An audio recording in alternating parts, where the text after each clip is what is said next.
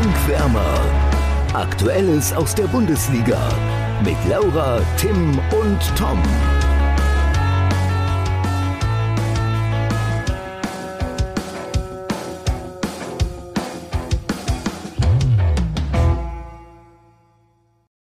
Der Pokal steht vor der Tür, der Bundesliga-Start rückt näher. Seht ihr alle Bundesligisten schon gut gewappnet, Laura und Tim? Das werden wir in dieser Folge klären, oder? Tom? Mal gucken, mal gucken, mal gucken. Ganz genau, äh, schon mal vorab als Info für die Zuhörer. Wir wollen uns heute eben vor allem auch dem Pokal widmen. Ähm, wir schauen da, welche Favoriten wohl stolpern könnten und werfen auch einen genauen Blick auf die Kader von Dortmund, Wolfsburg und Gladbach, sofern wir es denn zeitlich noch schaffen hinten raus. Ja, ähm, mal schauen. Könnte, könnte knackig werden, aber zumindest die Dortmunder sollten wir auf jeden Fall noch durchbekommen und vielleicht noch ein bisschen mehr. Also, ich würde sagen, nicht lang schnacken, direkt zum Pokal, oder? Gerne doch, Tom. Hast du denn, oder willst du vielleicht zuerst deinen ersten scheiternden Favoriten nennen? Ja, ähm, ich hatte kurz überlegt, ob ich Union sage. Ähm, die treten ja in Chemnitz an. Ich habe mich aber dagegen entschieden, weil ich noch andere gefunden habe und weil ich der Überzeugung bin, dass Tim die nimmt. aus, äh, aus, aus ah, ah, Nee, aber er schüttelt den Kopf. Okay, gut. Ja, gut. Dann hat Union Glück gehabt. Ich denke mal, Laura wird sie auch nicht nennen. Ich habe als erstes äh, den VfB Stuttgart tatsächlich. Die müssen äh, nach Dresden, treten gegen Dynamo an. Ähm, ja, Stuttgart ist bekannt, hat eine schwierige Saison hinter sich. Der Kader hat sich nicht allzu groß verändert. Dazu gibt es immer noch Gerüchte um Abgänge. Heute, heute Montag ähm, kam durch, dass Mangala wohl auch zu Nottingham Forest wechselt, die ja gefühlt schon die halbe Bundesliga gekauft haben. Ähm, dann auch Kalajdzic gibt es nach wie vor Gerüchte. Ich denke mal, das ist eine Belastung, gerade für ein so junges Team. Ähm, das war auch letzte Saison schon das Manko, dass eben Stuttgart, ein, also ein Manko, dass sie eben ein sehr, sehr junges Team hatten mit vielen Talenten, keine Frage. Aber ähm, du brauchst eben auch die erfahrenen Spieler um, um schwierige Spiele zu meistern. Und in Dresden, da ist es ein Hexenkessel, es ist Pokal. Dresden ist jetzt schon am Wochenende in die Saison gestartet. Ähm, dementsprechend, ja, könnte ich mir vorstellen, dass Stuttgart da scheitert. Ja, ich kann deinen Punkten folgen, Tom. Das freut mich. Aber ich widerspreche den trotzdem. Weil äh, die aktuelle Form spricht einfach dagegen. Also Dresden hat desaströs gegen 1860 München gespielt, hatten dann noch gut aufgeholt, die lagen 0, nee, 1-3, glaube ich, hinten, dann 1-4, kam auf 3-4 ran. Ähm, aber die waren furchtbar schlecht. Und Stuttgart ist in der Vorbereitung schon überraschend weit. Also klar, das mit Mangala und Blub ist halt so. Aber die sind gut drauf. Ähm, in der Vorbereitung haben sie jetzt schon, ich glaube, gegen Valencia, ist jetzt gefährliches ja. Halbwissen. Haben sie äh, gegen Valencia. Und auch gegen Brentford haben sie überzeugend gespielt. Mit Wagnumann haben sie halt auch einen guten Spieler dazugeholt, muss man natürlich auch sagen. Und also ich sehe Stuttgart dann nicht unbedingt rausfliegen. Ja, ähm, ist ja immer so ein bisschen wildes Raten vom Pokal. Nee, ich wollte nur sagen, ja. ähm, grundsätzlich hast du recht, Dresden Start war nicht sehr überzeugend, aber 1860 auch ein, nennen wir es mal, spannenden Gegner, spannender Gegner. Und äh, Stuttgart, ja, ich habe auch geschaut, sie haben jetzt äh, die ganzen letzten Vorbereitungsspiele gefühlt alle gewonnen. Unter anderem auch gegen Valencia mit 5 zu 2, die auch mit einer A11 oder zumindest nahezu A11 angetreten sind. Also es war schon, war schon eine Hausnummer. Trotzdem darf man Vorbereitungsspiele oder generell die Vorbereitung auch nicht immer allzu hoch hängen. Es gab schon genug Beispiele, wo eine, auf eine gute Vorbereitung eine schlechte Saison und andersrum folgte. Ähm, trotzdem, ich kann deine Gegenargumente verstehen. Ich bleibe trotzdem dabei. Stuttgart wird sich schwer tun in Dresden. Ich würde mich da mal meinungstechnisch so ein bisschen in der Mitte ansiedeln, weil ich, ich bin tatsächlich bei beiden, also bei euren beiden Punkten dabei. So Dresden ist, wenn du da, also in Dresden immer ein schwieriger Gegner, einfach weil das wirklich so ein Hexenkessel ist. Aber Tim hat auch recht, Stuttgart hat schon eine gute Vorbereitung gespielt. Und mit Wackermann hat auch wirklich einen sehr, sehr starken Spieler dazu gekriegt. Langzeitverletzte haben endlich mal wieder die Vorbereitung mitmachen können, wie Silas zum das Beispiel. Stimmt. Ja, das stimmt. Genau. Und vorne diesen genau. Thiago Thomas, oder wie er heißt, äh, den darfst du auch nicht vergessen, der kann auch schon gegen den Ball treten. Also die haben Hat er auch in der Rückrunde gezeigt letzte Saison. Ja, total. Ja, deswegen würde ich also sagen, es wird für Stuttgart auf jeden Fall ein schwieriges Spiel. Ähm, aber ich sehe Stuttgart trotzdem in der zweiten Runde eigentlich. Okay, und okay. wen siehst du? Also, so sorry, ich wollte das Thema jetzt hier schon ganz locker abmoderieren, Tom. Nee, ich wollte die gleiche Frage stellen wie du. Mach ruhig. Also okay, und wen siehst du denn in der ersten Runde scheitern vom Favoritenkreis? vielleicht überraschend, aber ich glaube für Freiburg könnte Ah. es schwierig werden in Kaiserslautern. Wollte Ähm, ich auch sagen, tatsächlich. Ich auch tatsächlich. Äh, ich, Echt? Ja. Wow. Ja, ich glaube, wer jetzt auch die zweite Liga ein bisschen verfolgt hat, hat gesehen, dass Kaiserslautern auf jeden Fall gut drauf ist, dass die ähm, in der zweiten Liga auch schon jetzt nach zwei Spieltagen voll angekommen sind. Erst mit dem Sieg gegen Hannover 96 und jetzt mit dem Unentschieden am Wochenende gegen Holstein Kiel. Ähm, dann kommt auch da dazu, auch in Kaiserslautern ist es ein Hexenkessel und da ist es für jede Mannschaft auch schwer zu bestehen und ich glaube, Freiburg könnte da so ein bisschen Probleme mit haben. Einfach weil halt auch, und das ist halt der Vorteil von den Zweit- oder auch Drittligisten, ähm, die einfach schon auch weiter sind, weil die halt schon mit dem Spielbetrieb gestartet sind. Ja, ganz genau. Also ich kann dir dabei allen Argumenten nur zustimmen. Gerade der, Letz das, das, der letzte Punkt, ähm, dass eben die Mannschaften schon weiter sind aufgrund des Ligastarts, aufgrund der früheren Vorbereitung, steht außer Frage. Ähm, ich habe auch Freiburg mir aufgeschrieben, dass sie eventuell rausfliegen könnten. Aber eigentlich, wenn ich mir mal jetzt so die Freiburger äh, Sommeraktivitäten anschaue, äh, bin ich eigentlich ganz überzeugt von denen, weil sie eben außer Schlotterbeck, ja, der wiegt schwer, aber außer Schlotterbeck eigentlich keinen wirklich wichtigen Abgang zu verzeichnen haben. Dazu bekommen, dazu bekommen. Genau, genau. Sie haben aber trotzdem, ich wollte nur sagen, sie haben außer Schlotterbeck keinen wichtigen Abgang zu verzeichnen. Das heißt, der Kader ist im Kern zusammengeblieben, was immer sehr wichtig ist, um gut in eine Saison äh, reinzustarten, dass eben nicht allzu viele Veränderungen da sind. Und dazu gibt es eben ähm, für Schlotterbeck den Ersatz mit Ginter und punktuelle Verstärkung mit äh, Ritsu Doan und äh, Daniel Kovikire, über die wir beide letzte Woche schon gesprochen hatten, glaube ich. Ähm, deswegen eigentlich ist das nicht so der klassische Kader, der es in der ersten Pokalrunde schwierig hat. Und auch Freiburg ist für mich, ich habe jetzt nicht die Historie da vor Augen, aber für mich kein Verein, der ständig strauchelt in der ersten Runde. Aber irgendwie war das bei mir auch so ein Bauchgefühl, vielleicht auch Sympathie äh, für Kaiserslautern und eben aufgrund dieser ja, Aufstiegseuphorie, die noch da ist. Aber ähm, ja, ich glaube trotz eben der positiven Punkte für Freiburg, dass sie es schwer haben werden. Ja, ich habe ja auch, also ich habe Kaiserslautern auch im Hinterkopf gehabt auf jeden Fall. Also Freiburg dann in dem Fall. Bloß, also erstmal, du hast die Sommeraktivitäten angesprochen und die Sommer-Testspielaktivitäten waren halt auch gut so, die Freiburg abgerissen hat. Ähm, Gregoritsch hat direkt geknipst so. Äh, die haben auch wieder häufiger jetzt mit der Viererkette gespielt. Was ich auch interessant finde, weil es letztes Jahr dann doch ja immer sehr, sehr stark nur die Dreierkette war. Und ja, also fußballerisch spielen die Kaiserslautern an die Wand. So, das Einzige, was halt für Lautern spricht, ist die Mentalität, die sie jetzt mit den Fans auch zu 100% auf den Platz bringen werden. Ähm, aber ich weiß halt nicht, ob die Mentalität in dem Fall wirklich die fußballerische Qualität schlagen kann. Weil die ist in Freiburg mittlerweile halt einfach echt hoch. Ja. Das stimmt, das stimmt. Also Tim, hast du Freiburg jetzt auch auf dem Zettel oder nicht auf dem Zettel? Nee, ich habe sie im Hinterkopf. Im Hinterkopf, okay. Ja. Und wen, was würdest du sagen, wer fliegt raus? Also jetzt als nächstes, wenn ich auf meiner Liste habe. Ja, ja. Ja, ich habe auf jeden Fall zwei auf der Liste, wo ihr sagen werdet, oh Tim, ob das stimmt. Wir fangen erstmal mit einem an. Äh, Borussia Dortmund wird in der ersten Ui. Runde scheitern. Äh, bei den Löwen bei 1860, die jetzt auch zum erweiterten äh, ja, Favoritenkreis auf den Aufstieg in die zweite Liga gelten.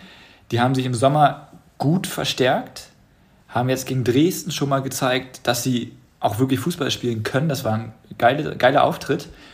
Und das Stadion ist halt auch ein, also ich will jetzt nicht sagen, wenn wir jetzt die ganze Zeit sagen, es ist ein Hexenkessel, ist halt auch dumm so. Alles ein Hexenkessel. äh, aber es wird halt einfach, also das ist halt einfach da wirklich noch echter Fußball. Ne? Und da musst du erstmal dann die fußballerische Qualität auf den Platz bekommen und bei Dortmund spricht halt die aktuelle Form überhaupt nicht dafür, dass sie diese Qualität auf den Platz bekommen. Alle Testspiele verloren, keine wirkliche Spielidee zu erkennen, aktuell noch. Und alles ein bisschen so, hm, die Neuzugänge mit Sebastian Aller ist natürlich super traurig. Auch generell, dass mit den ganzen, ähm, ja, drei auf einmal, dass drei Fußballprofis auf einmal diesen Tumorbescheid bekommen haben. Ähm, aber die anderen Neuzugänge wie Schlotterbeck oder halt auch ein Adiemi sind halt irgendwie noch nicht so wirklich angekommen. Und dann ist so ein Spiel bei 1860 alles andere als angenehm. Ja. Und das wird wirklich eine Probe für Borussia Dortmund. Und ich glaube, dass sie die nicht bestehen werden. Okay, also ich, ich glaube schon, dass Dortmund das machen wird. Das wird am Ende reichen, aber ich, ich kann deinen Punkt gut nachvollziehen. Ich hatte auch den Eindruck, dass die ganze Vorbereitung von Dortmund durch die verschiedenen, also durch das Aller-Thema, aber auch durch andere Dinge so irgendwie so ein bisschen zerstückelt wirkt. Also ganz selten wirklich mal die ganze Mannschaft dabei gehabt. Ähm, ich glaube, jetzt nur in den letzten beiden Spielen, wenn überhaupt, waren dann wirklich auch alle Leistungsträger dabei. Vorher viele Jugendspieler, die gespielt haben oder generell Akteure, die eigentlich keine Rolle spielen sollen oder keine Rolle mehr spielen sollen. Ähm, das ist eine sehr, sehr unrunde Vorbereitung, mit, nach der man, glaube ich, nicht unbedingt jetzt in die, in die Saison starten will. Ähm, aber trotzdem denke und hoffe ich auch, dass es, auch wenn ich 68 auch sehr schätze, äh, dass es gegen die noch reicht. Einmal Löwe, immer Löwe. Ja. Was? Wie oft warst du äh, im Stadion da? Einmal oder zweimal? Dreimal sogar. Dreimal? Ui, hast du in München noch einiges mitgenommen, okay. Ja, wie gesagt, also ich drücke den Daumen auch irgendwie so ein bisschen. Also klar will ich, dass Dortmund weiterkommt so, weil ne, die können halt den Titel gewinnen so und alle Mannschaften, die den Titel gewinnen können, außer Bayern, sind cool. ähm, auch Werder Bremen und St. Pauli? Werder Bremen. Fast alle. Und Nürnberg auch nicht. Kaiserslautern auch nicht. Äh, äh Karlsruhe meine ich, Karlsruhe meine ich. Äh, ist auch egal. Ähm, trotzdem, ich, also ich bin einfach gespannt. Oh ja, Laura, ich habe dich unterbrochen, tut mir leid. Ich habe dich unterbrochen, es tut mir leid. Ja, alles gut. Ich wollte tatsächlich auch da sagen, dass ich da wieder so, dass ich auch da ein spannendes Spiel mir erhoffe und dass ich auch da finde, dass der Ausgang noch nicht so ganz, also dass das jetzt nicht so ein klares Spiel ist, das Dortmund da vor der Brust hat. Also, dass ich mich so meinungstechnisch wieder in der Mitte ansiedel. Also, dass ich einfach mich auch da ein spannendes Spiel freue. Okay. Ähm, ja, ich. Laura, willst du noch mit einem weitermachen, der deiner Meinung nach rausfliegen könnte? Ja, ich habe da jetzt nicht so richtig Gründe für, aber wo es natürlich auch ähm, schwierig wird, ist, glaube ich, für Köln. Einfach dadurch, dass sie mit Jan Regensburg einen Gegner aus der zweiten Liga haben. Und ich finde, wenn da eine Liga Unterschied ist, ist das immer, ähm, sage ich mal, so ein bisschen spannender. Ähm, und Jan Regensburg auch da wieder den Vorteil hat, dass sie halt schon in die Saison gestartet sind. Auch sehr erfolgreich. Mit zwei Siegen, glaube ich. Ich war ganz vor Augen, wie Jan Regensburg gestern gespielt hat, aber ich glaube, die haben ja, auch gewonnen. Die sind, glaube ich, Tabellenführer, meine ich. Ja, genau. Ähm, also die haben, ja, ne, die sind halt einfach schon ein bisschen eingespielter. Deswegen kann ich mir vorstellen, dass es für Köln auch ein schweres Spiel wird. Ähm, ja, genau. Ja, ich habe Köln auch auf der Liste gehabt. Ich habe mich am Ende dann dagegen entschieden, aber wie du auch schon sagst, diese Duelle erste Liga gegen zweite Liga oder meinetwegen auch äh, erste Liga Mittelmaß, da würde ich Köln jetzt mal verorten, ehrlich gesagt, auch wenn sie äh, sich letztes Jahr fürs internationale Geschäft qualifiziert haben, gegen zweite Liga obere Tabellenhälfte vielleicht, ist, glaube ich, zu diesem Zeitpunkt, wie du auch sagst, Regensburg schon in der Saison drin, Köln noch nicht, äh, eine ziemlich enge Kiste. Ähm, dazu haben wir in Köln irgendwie wie jedes Mal diese kleine Unruhe um Modest. Geht er vielleicht noch, geht er nicht? Aktuell gibt es noch kein Angebot, zumindest hört man noch nichts davon. Aber das ist ja auch so ein Thema, was, glaube ich, äh, den Verein und auch die Stadt äh, durchgehend begleitet. Auf der anderen Seite, Köln hat halt außer eben Ötschan, und der wiegt, glaube ich, schwer, aber trotzdem außer Ötschan keine nennenswerte Abgänge und haben den Kader zusammengehalten. Ich finde, sie haben sich bisher, ja, ich finde, sie haben sich bisher aber vor allem ähm, in der Breite verstärkt, nicht unbedingt in der Spitze. War zumindest mein Eindruck, aber muss es mal sehen, wie die Spieler einschlagen, dann kann Linden ich mich Meiner finde ich schon stark. ja, Meiner, der ist aber, also den, äh, galt ja schon immer als großes Talent, aber ich finde, er hat es irgendwie in Hannover nie konstant abrufen können, hatte auch mal Verletzungsprobleme, ich weiß, aber das ist so ein Transfer, der kann halt total zünden oder das wird halt, ja, geht halt in die Hose. Deswegen finde ich, stand jetzt erstmal nur in der Breite verstärkt, aber trotzdem, ich glaube eben, weil sie nicht diesen krassen Umbruch haben, äh, sollte es trotzdem gegen Regensburg reichen. Auch wenn die ja, wir hatten das letzte Saison, ähm, gerne mal sehr gut in die Liga starten, wie auch, oder in, in die Saison starten, wie eben auch, auch jetzt schon. Äh, trotzdem denke ich, dass es für Köln reichen sollte. Ja, also ich verstehe eure beiden Punkte. Äh, das Spiel kann aber auch so, also es, also es kann entweder wirklich richtig, richtig eindeutig werden für Köln oder es wird so eine richtige Zitterpartie, weil es ist halt so ein richtiger Hauruck-Fußball, den beide spielen. So, Köln ja. will halt sowieso, will seinen Stiefel sowieso durchspielen und Regensburg hat halt so eine ähnliche Spielanlage. Und sowas neutralisiert sich dann natürlich gerne mal, sodass es vielleicht so ein richtig langweiliger Kick wird, der vielleicht auch erst in der 90. Minute durch ein mhm. Kopfballtor von Modest halt entschieden wird. Oder dass halt auch mal gerne 6 zu 0 auf einmal für Köln ausgeht. Also ich sehe Kölner eigentlich nicht rausfliegen, weil ich von Regensburg auch nicht so viel halte. Ähm, von wem hältst du eigentlich viel? Ich, also ich halte von vielen Mannschaften viel. Ja. Ich höre immer nur, von denen halte ich nicht viel. Ja, aber sorry, Regensburg. Ja, ich sehe die auch nicht aufsteigen die Saison, aber das ist ein anderes Thema. Okay, da, also darüber müssen wir nicht mal diskutieren. Ich mache nee. lieber schnell weiter. ähm, der nächste, wo ihr sagen werdet, hm, ich weiß nicht. Und ich weiß auch von diesem Verein hören einige Fans mittlerweile, glaube ich, auch zu. Dann habe ich die auch, Unser glaube ich. Lieblingsgast kommt auch daher. Ja. Ähm, die Eintracht aus Frankfurt wird sehr wahrscheinlich sogar in Magdeburg scheitern. habe ich auch. Ein- Einfach aus mehreren Gründen. Erstens, äh, das Stadion ist auch unfassbar geil. Ich liebe das. Das ist echt so ein schönes Stadion. Es wird zu 100% voll sein. Und es, beide Fanlager sind natürlich der Hammer. So, das heißt, stimmungsmäßig wird das, glaube ich, eines der geilsten Spiele im Pokal. Dann kommt aber halt einfach dazu, dass Magdeburg einfach einen der besten Trainer in Deutschland hat. Was einfach ein Fakt ist.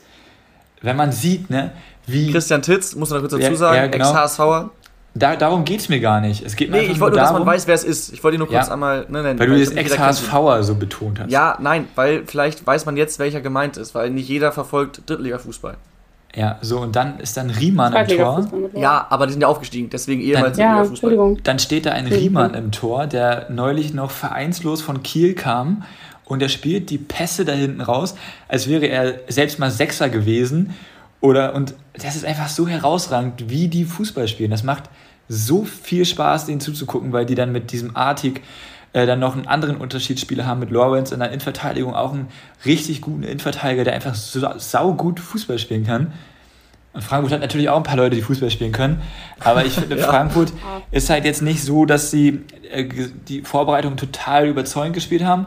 Aber andererseits ist Frankfurt halt auch so eine Mannschaft, die so einer Mannschaft wie Magdeburg die Lust am Fußball nehmen kann. Und das werden sie halt höchstwahrscheinlich versuchen. Weil sobald du versuchst, gegen Magdeburg auf Fußball zu spielen, dann weiß nicht, ob die da mithalten. Ja, ganz kurz, beim Torhüter meinst glaube ich Reimann, ne? Riemann ist der Bochumer. Nur zum... Ach ja, sorry. Ja, Vollständigkeit ja, ja. halber. Das Genau, ist der alles Blonde. gut. Das ist der Blonde Ähm, mit diesem komischen Zopf. Ja, kann sein, kann sein, ja. Ähm, ja, ich habe wie gesagt auch Frankfurt. Äh, ich habe jetzt mich nicht so viel mit Magdeburg beschäftigt, muss ich ganz ehrlich sagen. Ich war froh äh, nach der letzten Saison, oder was heißt, ich war froh, aber ja, jeder weiß, wie ich es meine. Ich war froh, nicht mehr zweite Liga schauen zu müssen, äh, um es mal so zu sagen. Ähm, aber bei Frankfurt, die haben wir schon letzte Woche, glaube ich, auch thematisiert kurz. Da gibt es einige neue Spieler. Da ist immer die Frage, wie eingespielt sind sie. Nach dem Europa League-Triumph ist die Erwartungshaltung hoch.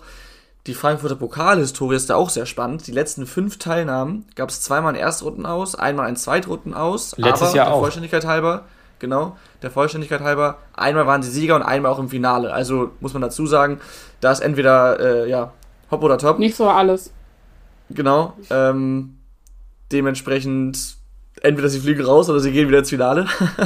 und ähm, was bei Frankfurt, das habe ich jetzt vorhin auch schon bei einigen Spielern gesagt, bei Modest zum Beispiel, äh, bei Köln.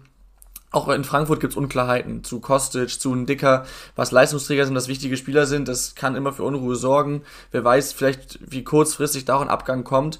Und ähm, wenn du dann eben quasi nochmal mehr neue Akteure aufstellen musst, als, als ohnehin schon mit den vielen Neuzugängen, ist immer die Frage, wie eingespielt bist du. Und deswegen glaube ich auch, dass es für Frankfurt sehr schwierig werden könnte in Magdeburg. Krass, hätte ich nicht gedacht. Ich dachte, ihr sagt Tim, Alter. Also mal kurz zusammenfassend, ich habe jetzt Frankfurt, Stuttgart und Freiburg genannt, oder? Ja. Mhm. Du, Laura, wie hast du genannt? Ich habe äh, Freiburg und äh, Köln genannt. Also ich habe noch einen. Und? Ah, okay. Ähm, es ist ein bisschen unqualifiziert tatsächlich, aber ich bin eigentlich fast dazu verpflichtet, das zu sagen. Ich muss Ah. an dieser Stelle RB Leipzig sagen.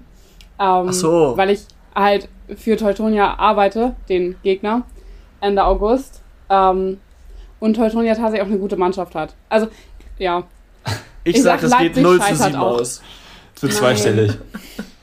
Leipzig scheitert an, äh, an dem schönen Stadtteilverein aus Ottensen. Okay, okay, Laura, wir könnten dich jetzt auflaufen lassen und dich nach äh, einer größeren Begründung fragen, aber ich glaube, da gibt es keine, deswegen übergehen wir das mal doch, und ich fragen. kann über Teutonia. kann Nee, ich lieber nicht, Stunden- aber dann schalten alle gleich ab. Ich kann mir ganz viele tolle Spieler sagen, die wir haben und was die alles können. Gut, soll ich Okay, mal weitermachen? Tim. Bei mir fehlt Ja. ja. noch einer, Tom. Genau, hau mal raus, ja. Ähm, also ich glaube, dass diese Mannschaft in der Saison jetzt eine größere Rolle spielen wird als im letzten Jahr. Deswegen ist es vielleicht aber auch mal ganz gut, wenn sie nicht gleich so weit kommen im Pokal, damit sie den Fokus ein bisschen mehr auf die Liga legen können. Und zwar ist es die Hertha. Seit zwei, also die letzten zwei Saisons haben wir jeweils gesagt, die Hertha kommt, oder du zumindest, ich habe letzte Saison auch gesagt und jedes Mal, aber gut. Ich habe gesagt, eine wichtigere Rolle. Das wäre ja schon okay. Platz 14. 10 bis 13. Jedenfalls, Braunschweig hat es gegen Hamburg gezeigt, was, wozu sie zu Hause in der Lage sind. Ähm, Hertha wird das Spiel machen müssen. Ob Hertha das kann, wird sich zeigen. Ich glaube nämlich nicht. Ähm, und sie sind ganz gut in Form, die Hertha. Also ich fand die Vorbereitung okay und ich finde den Kader auch interessant. Auch wenn da jetzt natürlich noch echt nicht restlos überzeugend ist. Aber Braunschweig, alleine dieser, ich weiß nicht, wie er mit Vornamen heißt, aber Ferrei, der Zehner von Braunschweig, der von Dortmund gekommen ist, ähm, der ist ein so geiler Fußballspieler, es ist unfassbar. Ja, ich hatte Braunschweig auch überlegt zu, überlegt zu nehmen, weil ich auch das Spiel gegen Hamburg zum Teil gesehen hatte und sie mir da echt gut gefallen haben. Ich würde fast sagen, ein bisschen unglücklich dann verloren. Aber jetzt sind halt auch in Heidenheim wohlgemerkt, da ist es immer schwierig, aber trotzdem in Heidenheim mit 0 zu 3 unter die Räder geraten. Ist auch eine Hausnummer. Deswegen, äh, ja, glaube ich nicht, dass die Hertha da stolpern kann, aber äh, ist was, ich sag mal so. Ist was anderes da an der Hamburger Straße. Ja, das, das, das mag sein, ja. Aber es würde mich auf jeden Fall nicht enttäuschen, wenn die Hertha rausfliegt und Braunschweig weiterkommt, weil ich Braunschweig auch eigentlich ganz gerne mag. Mhm.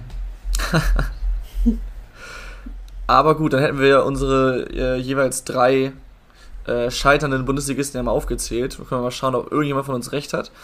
Und dann können wir uns, wie angekündigt, ähm, drei anderen Bundesligisten widmen. Und zwar zuerst dem BVB. Und ich muss ganz ehrlich sagen, wir haben ja jetzt schon öfter gelesen und auch selbst letzte Woche angesprochen, dass der BVB die Bayern ärgern kann. Ich habe mir jetzt aber den Kader noch mal ein bisschen angeschaut und irgendwie sieht das Ganze noch ziemlich unfertig aus, so in Gänze, oder? Ich finde, sie haben momentan, aber das ist bei Dortmund irgendwie immer so ein Thema, einen zu großen Kader. Finde ich immer. Also das ist immer so, also es sollen ja, sollen ja auch noch Spieler gehen, aber ich finde, das macht das manchmal so unruhig. Also ich kann nicht genau erklären, was ich meine, aber also versteht ihr das so? Eine gute Voraussetzung für einen Podcast. Ja, ja. Nein, ich finde dadurch, dass sie so einen großen Kader haben, der eigentlich immer sehr aufgebläht ist, wo du auch viele Spieler hast, die auch bei anderen Bundesligisten ähm, Spielzeiten bekommen. Zum Beispiel jetzt, wenn Julian Brandt gehen soll, der kann ja in der Bundesliga eigentlich bei fast jedem Verein, außer den Bayern, würde ich jetzt mal sagen, spielen und Spielzeit bekommen.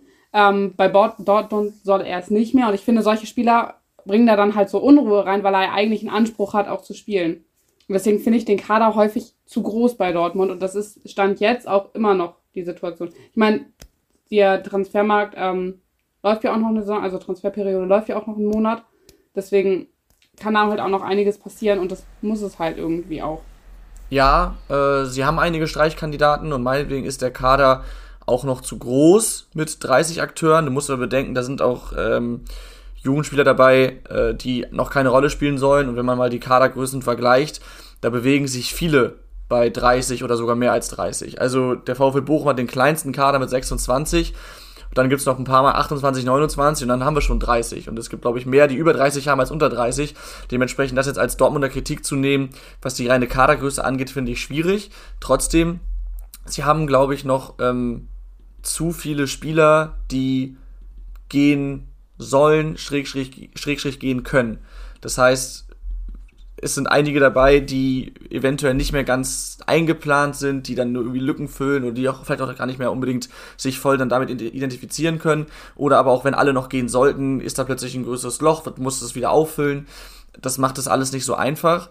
Und ähm, sie haben zwar an großen Abgängen eigentlich nur Erling Haaland, Dazu sind Witzel und Sagadu noch weg, aber ähm, außer jetzt vielleicht, und, und Tigges, aber außer jetzt vielleicht Witzel haben die ja auch jetzt nicht die größte Rolle gespielt.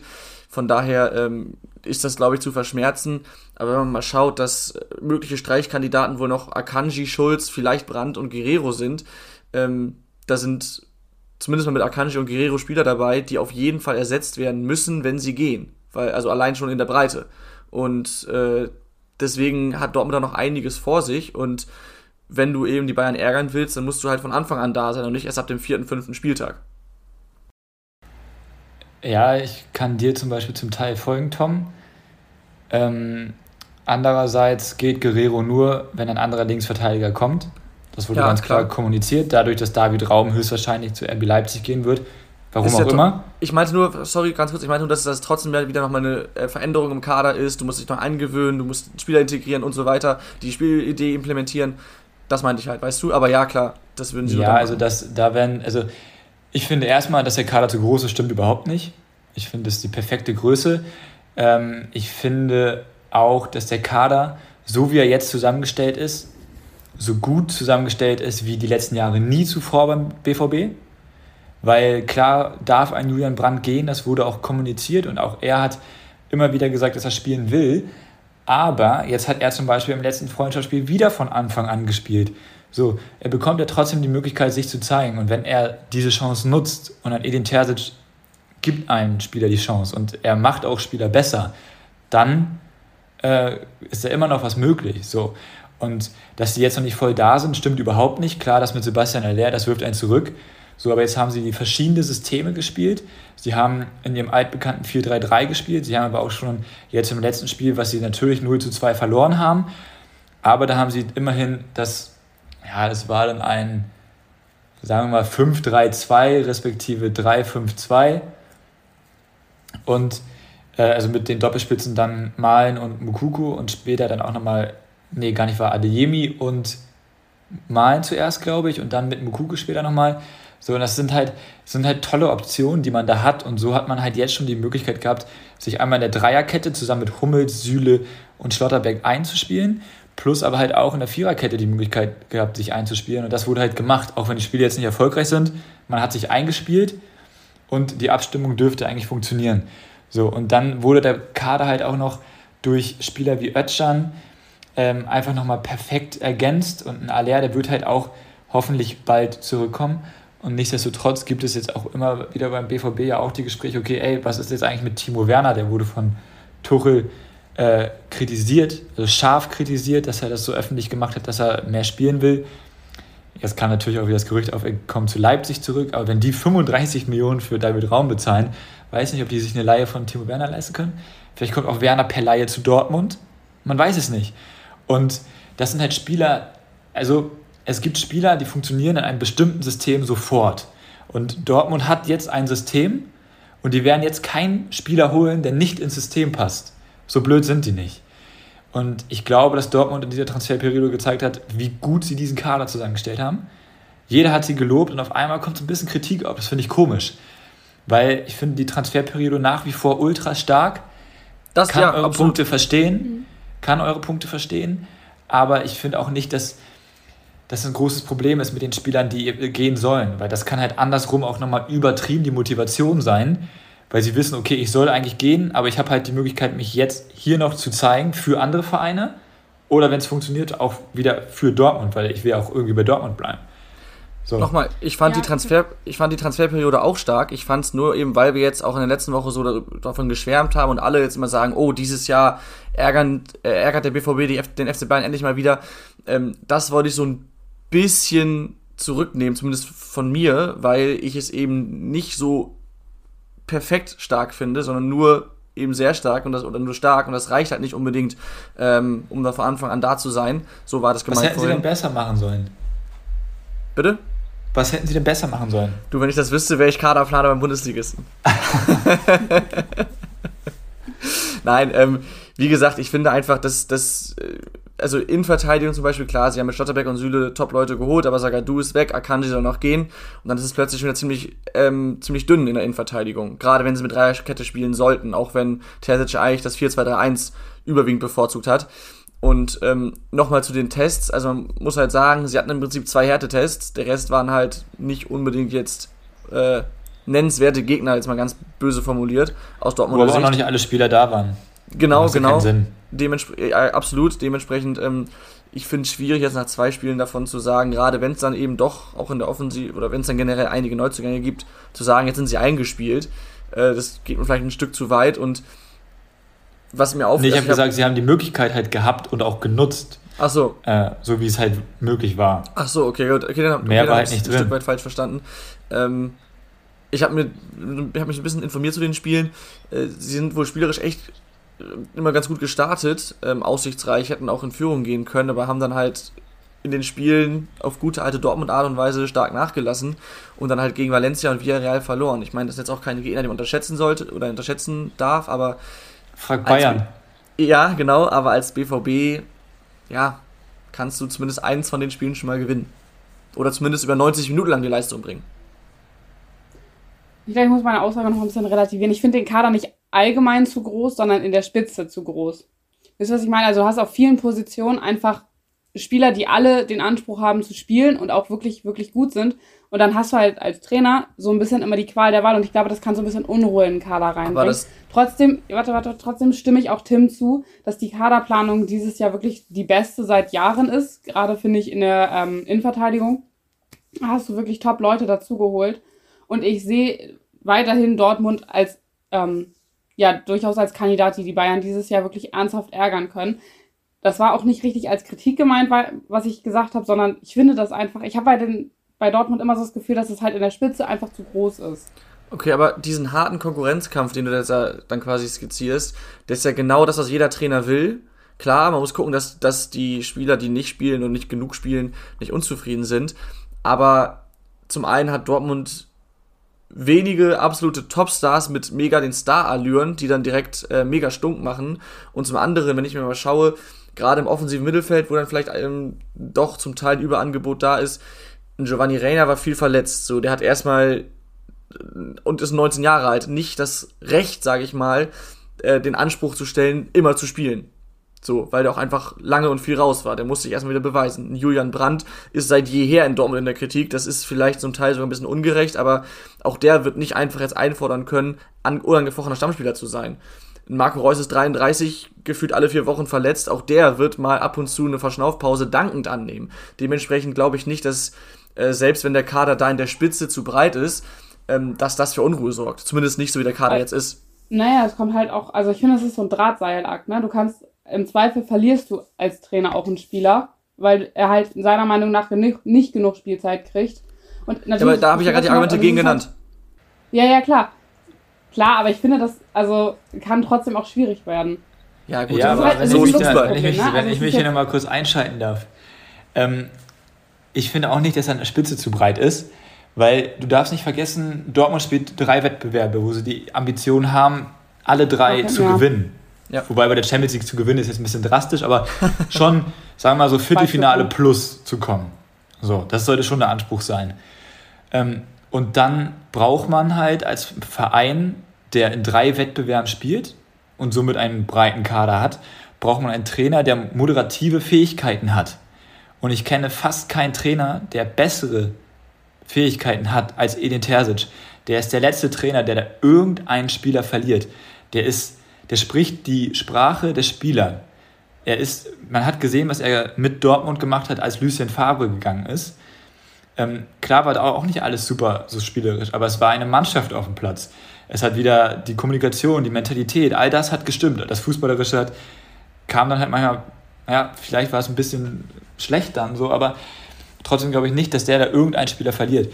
Und so, solange du das sauber moderierst und die einzelnen Spieler trotzdem noch ihre Perspektive sehen, dann ist alles gut. Und ich glaube, die sieht jeder aktuell beim, beim BVB. Und Julian Brandt, die Kritik, die er bekommt, ist zu 100% unberechtigt, weil er ist einer der, er ist einer der besten Fußballer der Liga. So.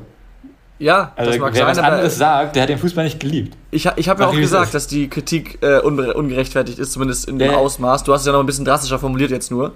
Nur ich wollte es nochmal betonen. Und ja, er ist auf jeden Fall einer der besten Fußballer der Liga, aber es ist auch Fakt, dass er es nicht immer abgerufen hat.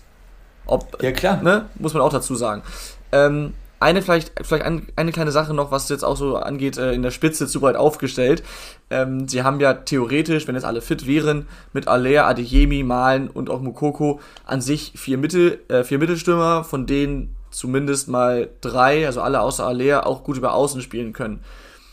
Ähm, meint ihr, dass das so ein bisschen dünn ist, beziehungsweise dass das, dass man da ein bisschen ja ähm, Potenziale verschenkt, wenn man dann zum Beispiel einen Adeyemi eben alleine, äh, einen Adeyemi über Außen spielen lässt, einen Malen über Außen spielen lässt, statt sie in der Mitte aufzubieten? Nein, Ähm, Malen hat die besten Spiele auf dem Flügel gemacht, letzte Saison bei Dortmund. Äh, zumindest besser als äh, im Zentrum, auch wenn er keine einfache Saison hatte. Aber seine Adeyemi hat stärkste, auch- sorry, seine, seine stärkste Karrierephase hat er im Zentrum vorne drin.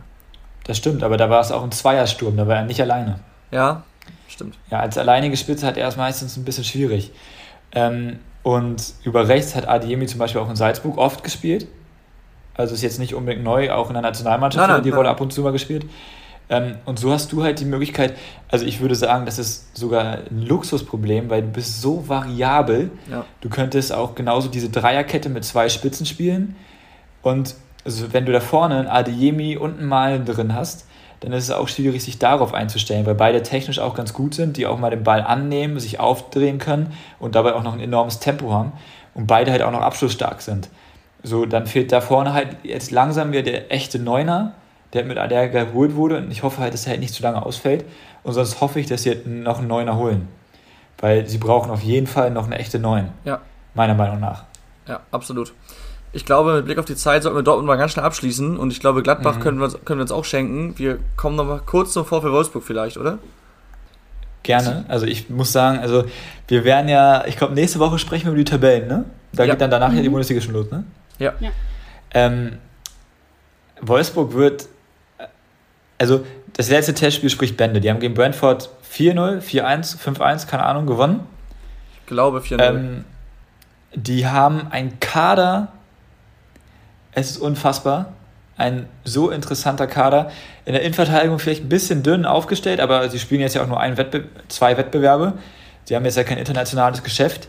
Und dann haben sie einfach einen Trainer, der schon gezeigt hat, dass er Bundesliga kann, mit Mannschaften, die jetzt vielleicht nicht um den ersten Platz spielen. So. Ähm, und ich glaube, dass das mit Nico Kovac und Wolfsburg und den Spielern und diese Kaderzusammenstellung einfach so gut passt. Also ich bin von Wolfsburg richtig überzeugt und ich habe da auch sehr, sehr große Erwartungen dann. Ja. Ich freue mich auch schon, die in der Liga zu sehen. Vor allem, weil ich mich auch tatsächlich auf Diko Kovac freue, weil ich den als Trainer immer sehr mochte. Ähm, auch wenn es bei den Bayern ein bisschen schwierig war, aber gerade bei Eintracht Frankfurt fand ich ihn wirklich sehr, sehr gut. Deswegen ähm, bin ich mal wirklich gespannt, was Wolfsburg diese Saison macht. Und ich glaube, dass es auch äh, eine deutlich bessere Saison wird als die letzte. Aber das ist ja auch nicht so schwer. Ja, absolut. Ähm, hoffentlich auch mit weniger Trainerwechseln. Ähm, ja, Tim, Innenverteidigung ein bisschen dünn aufgestellt, habe ich auch so gesehen, aber ich, soweit ich weiß, ich meine, ich habe es letztens im Sky Transfer Update gesehen, äh, suchen sie auch noch einen Innenverteidiger, von daher, äh, oder einen halblinken Innenverteidiger. Dementsprechend, ähm, ja, würde ich mir da äh, keine Sorgen machen, da werden sie bestimmt noch jemanden präsentieren. Und auch sonst finde ich den Kader sehr, sehr spannend. Also du hast sie jetzt sehr überschwänglich gelobt. Ähm, liegt vielleicht auch ein bisschen daran, dass sie letzte Saison so sehr unter ihren Möglichkeiten performt haben, also rein was die Qualität der Einzelspieler angeht, und dass sie jetzt mit einem dann hoffentlich funktionierenden Trainer auf jeden Fall viel mehr erreichen können. Ich finde aber einige Zugänge, die sie geholt haben, sehr, sehr äh, spannend. Also ich kannte die alle wenig bis gar nicht, muss ich ganz ehrlich sagen. Über den, glaube ich, über den zentralen Mittelfeldspieler Swanberg hat Tim letzte Woche schon lobend gesprochen. Äh, dann haben sie mit äh, Jakub Kaminski einen Linksaußen aus Polen geholt, der da 17 Scorer letzte Saison abgeliefert hat. Für stolze 10 Millionen Ablöse, 20 Jahre alt. Äh, der, der Swanberg ist auch erst 23. Sie haben einen Sechser geholt äh, von Dynamo Zagreb. Ähm, der ist 22 Jahre alt. Dazu noch äh, Wimmer von Bielefeld und Fischer von Nürnberg. Das sind alles junge Spieler, Anfang 20. Da sieht man richtig, dass. Ähm, Und ja, der Außenverteidiger von Nürnberg nicht zu vergessen, ich habe den Namen vergessen. Fischer. Ja. Habe ich ja gerade gesagt. Hast du ihn schon gesagt? Oh, Ja. sorry. sorry, sorry. Alles gut. ähm, da erkennt man auf jeden Fall, dass sie jetzt eben zu den erfahrenen Akteuren, wie ein Arnold zum Beispiel, die sie ja im Kader haben, dass sie da jetzt noch wieder junge, vielversprechende Talente dazu holen. Da muss man halt schauen, wie schnell gewöhnen die sich an die Bundesliga, wenn sie von außerhalb kommt und wie schnell können sie ihre Leistung abrufen. Aber es ist auf jeden Fall ein sehr, sehr spannender Kader, ähm, der, wenn Kovac da ähm, ja, an alte Trainerleistungen anknüpfen kann, auf jeden Fall hoch hinaus äh, gehen kann. Er hat ja jetzt auch viel mit Talenten in Monaco zusammengearbeitet Genau. und das kann er. Also ich bin überzeugt davon, dass Wolfsburg eine sehr wichtige Rolle spielen wird in der nächsten Saison. Ja, eine Sache noch, sie haben natürlich mit, mit Schlager und Brooks äh, zwei wichtige Spieler verloren. Trotzdem, Aber Schlager wurde durch Swanberg quasi in meinen Augen fast 1 zu 1 ersetzt. Hast du letzte Ähm, Woche schon gesagt, ja? Plus ähm, Brooks, okay, hat halt letzte Saison auch schon nicht mehr so abgeliefert. Und jetzt freue ich mich endlich darauf, dass der, der hat jetzt letztes Jahr noch nicht so viel gespielt, aber Mickey van de Ven, Der hat in der. Vorbereitung viel gespielt jetzt, ne? ja, genau, äh, Links, äh, Innenverteidiger, Linksfuß, Holländer, Kante, ah, ein Traum für jeden Trainer, wirklich. Äh, auch noch eine Spieleröffnung wie ein junger Gott, also feiere ich, also wirklich. Eine Sache noch. ne, ja, sorry. nee, ich wollte auch nur sagen, der wird auch abliefern, der Junge, der wird richtig geil. Okay.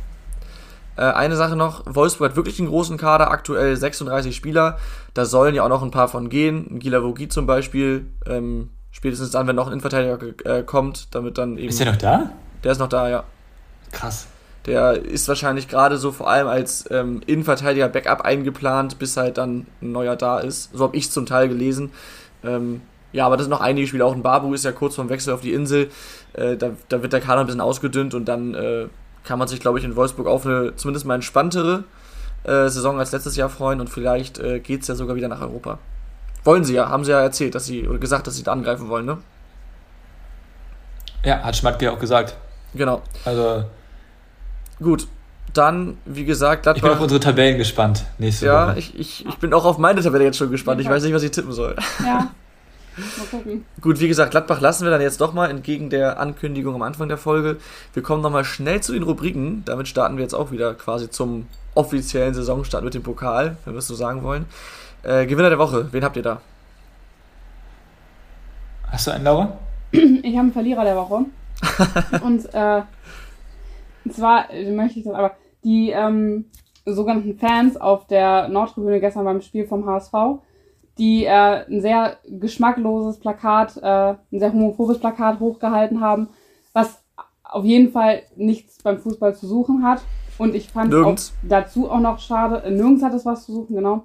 Und es hat halt auch, gestern ging es um Uwe Seeler auch beim Spiel und dann so ein Scheiß hat er einfach nichts zu suchen. Allgemein nicht, aber gestern war wirklich, also hat ein ganz, ganz, ganz schlechtes Licht auf ein Spiel geworfen, das eigentlich von der Choreo und so auch alles sehr würdevoll war zum Abschied, aber so ein Ja. Scheiß hat echt nichts beim Fußball und auch sonst nirgendwo verloren. Man hat so ein bisschen das Gefühl, dass dann diese nochmal extra große Bühne nochmal genutzt wurde. Und das ist natürlich äh, unabhängig von der Botschaft allgemein doppelt widerlich, das stimmt.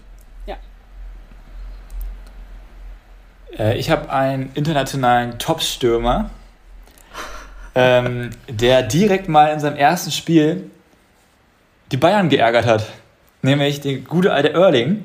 Erstes Spiel für City und äh, er knipst gegen die Bayern. Im Stadion der Green Bay Packers. Das liebe ich immer, ne? Diese Vorbereitungstouren und dann im Footballstadion die Fußballspiele. Ich liebe das.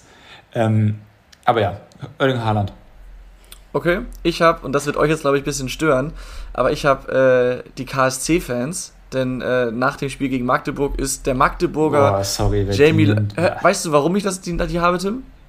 Ja, weil da ist jemand zusammengebrochen, Genau, glaube ich. der, Und, der äh, Magdeburger dann- Spieler Jamie Lawrence ist wegen der Hitze nach dem Spiel zusammengebrochen und die gegnerischen Fans haben daraufhin dann schnell mit so einer gro oder mit mehreren großen Fahnen, glaube ich, äh, für einen Sicht, vielleicht auch Sonnenschutz, weiß nicht genau, gesorgt. Ich glaube, Sonnenschutz eher tatsächlich. Aber auch Sicht, da, ne, Ja. Änderungen Ja, ja. gehen ne, Richtung Eriksen, das sollte eigentlich auch nicht gesehen werden, aber haben alle draufgehalten. Äh, jedenfalls haben dafür gesorgt, dass der eben geschützt wird vor, vor Sicht und Sonne. Ähm, das halt eben bei einem gegnerischen Spieler, klar, auch da muss man es absolut machen, aber das war halt eine, äh, eine tolle Geste, hat gezeigt, dass auch trotz der Niederlage, die sie davor kassiert haben, ähm, es wichtigere Dinge als ein Fußballspiel gibt und das fand ich halt sehr gut.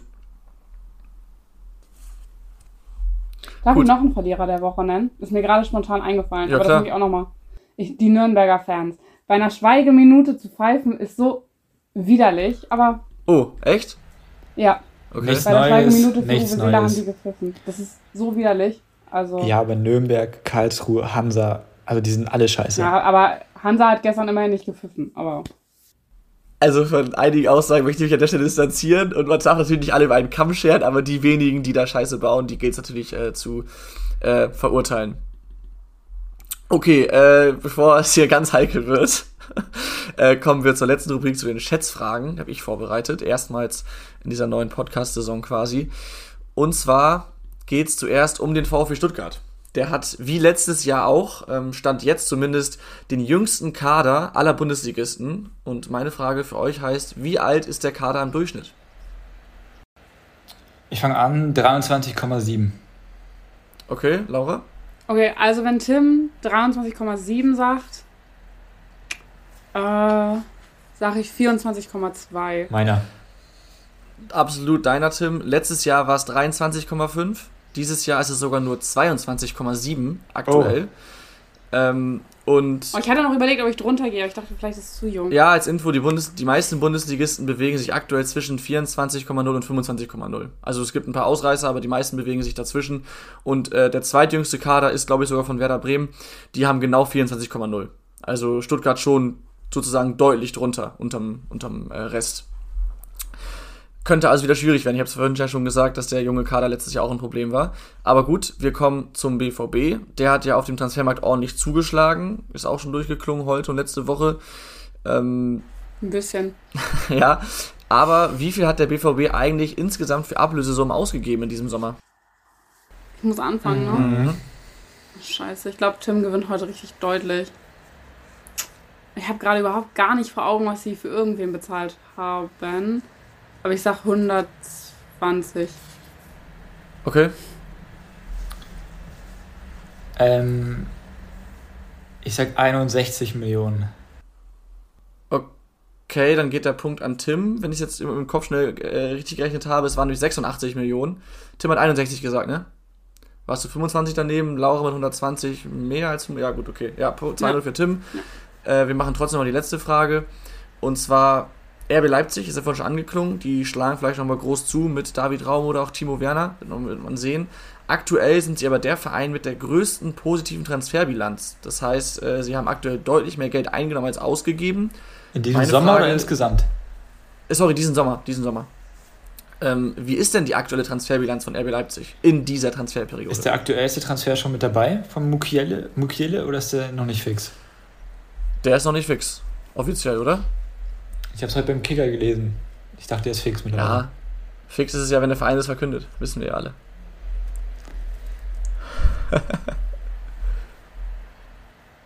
Ähm, ja, aber nichtsdestotrotz muss ich ja anfangen. Mhm. Haben sie so viele Spiele abgegeben? Nee. Ich kann gleich gerne noch was dazu sagen, wenn ihr wollt. Die haben ja nicht viele Spiele abgegeben. Ja, 25 Millionen Euro. Okay, Laura? Ich sag ein bisschen drunter, ich sag 15 Millionen. Meiner. 3 zu 0 für Tim. Sie haben nicht viele Spiele abgegeben, die man auf dem Zettel hat. Sie haben Robbie. vor allem Spiele abgegeben, die eh keine Rolle gespielt haben. Ähm, das war einmal Brian Brobby für äh, 16,35 Millionen. Hee Wie viel? Chan Wang für 16,- 16,35. Hee Chan Wang für 16,7 und den hätte man auf dem Zettel haben können, Tyler Adams, der geht zu Leeds United für 17 Millionen. Da kommt dann noch eine, eine Leihgebühr, eine kleine und noch eine kleine, ein kleiner Erlös oben drauf und dann sind wir am Ende bei 39,75 Millionen ähm, plus, die sie gemacht haben. Da war ich ja Wenn man nicht noch eben schlecht. die, die Ausgaben für Schlager abzieht, genau. Also 3-0 für Tim. Laura, Ausrufezeichen. das war nix. Das war gar nichts. Ich bin noch nicht wieder so Genau. richtig im Game so. Ja, ja, äh, vielleicht ja dann nächste Woche, wenn wir dann äh, auf den Pokal zurückschauen, auf den Bundesliga-Start schauen und vor allem unsere Tabellen besprechen. Ich habe übrigens schon, um das mal kurz anzuteasern, einen Absteiger, mit dem man vielleicht nicht unbedingt rechnet, dass ich ihn dahin tippe. Aber ich habe heute mal so ein paar Kader mir angeschaut und da ist mir aufgefallen, oh, bei der Mannschaft könnte es eng werden. Aber dazu nächste Woche mehr. Bis dahin, ciao, ciao. Haut rein. Tschüss.